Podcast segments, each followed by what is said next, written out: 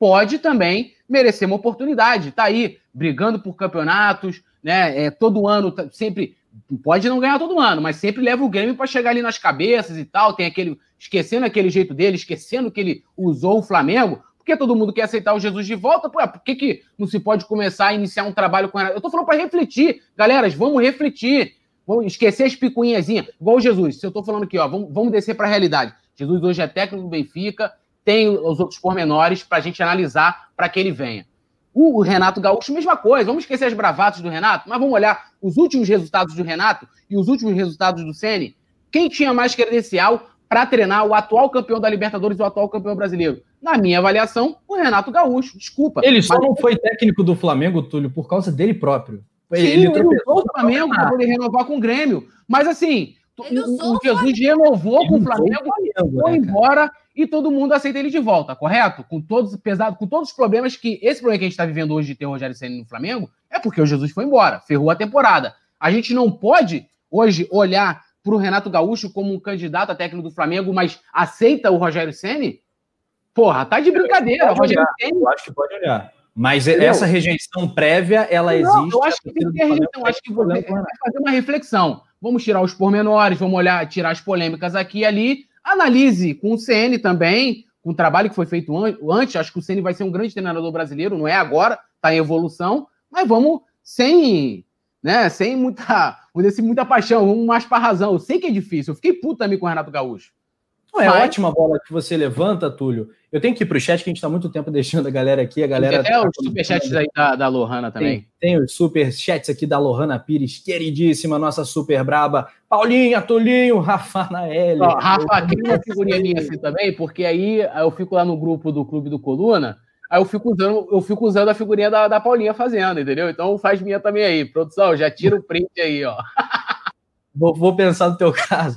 Vicente, eu também te amo, diz a Palionato. Galera gritando time sem vergonha e tal.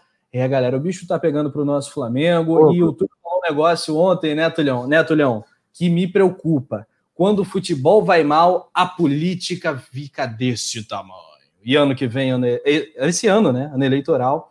E agora, senhoras e senhores, se a bola não entrar, o que a gente vai ter que falar de política. É bom a gente ficar vacinado, né? Usando outro termo que está na moda, para a gente não, não, não atrapalhar né, o, o Flamengo, porque isso é, é, uma linha tênue, né? Que a gente também tem que tomar esse cuidado sempre. Hudson Firme está comentando aqui que a gente está esquecendo as do Renato.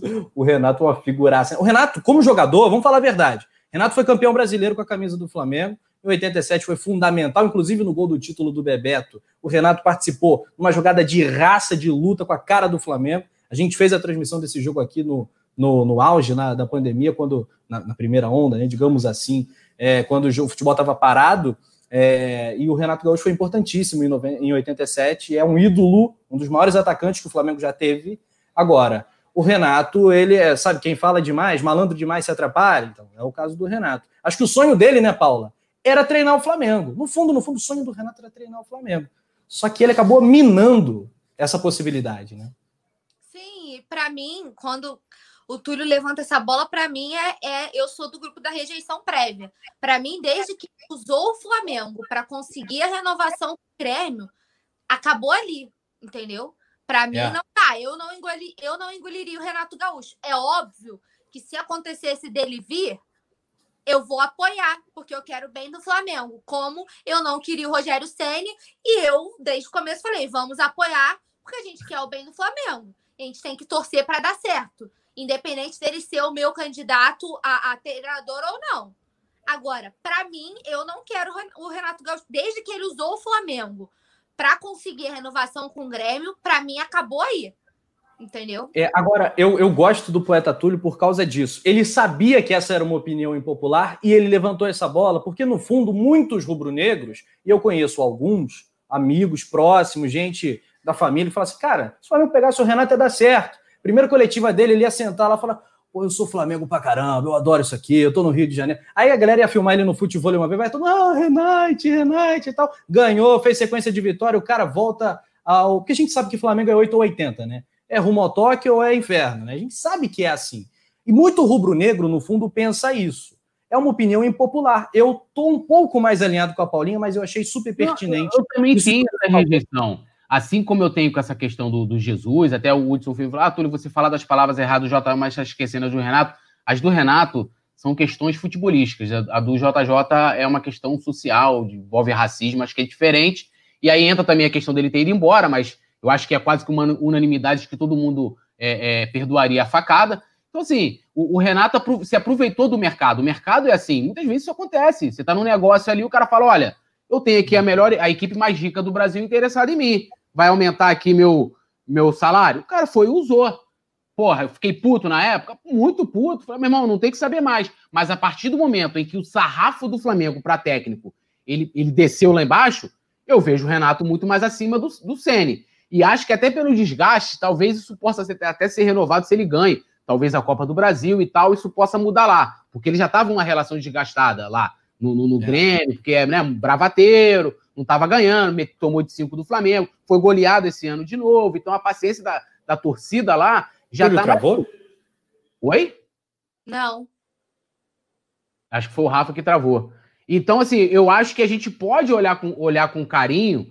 É, eu também tenho essa rejeição, mas a partir do momento que você em que você considera o Rogério que está vindo do Fortaleza, que tem pouquíssima experiência, que ainda está em evolução na carreira, eu acho que eu posso olhar para o Renato Gaúcho também. E aí eu estou falando para considerar uma possibilidade. A minha primeira opção hoje no futebol brasileiro seria o Sampaoli, talvez. Mas aí o Sampaoli entra numa questão de todos os trabalhos dele aqui no Brasil. Começa muito bem, depois ele tem uma, uma série de problemas no elenco, daqui a pouco ele não consegue mais engrenar, né? Talvez eu também poderia conversar com o Abel Ferreira do Palmeiras. Eu não sei, o cara pode ganhar Libertadores, meteu três do River na casa dos caras, pode ser que queira ficar lá. Mas eu chegava lá com um caminhão de dinheiro. Entendeu? Assim, são, são, eu, tô, eu tô justamente tentando responder a pergunta que o Rafa falou. Traria quem?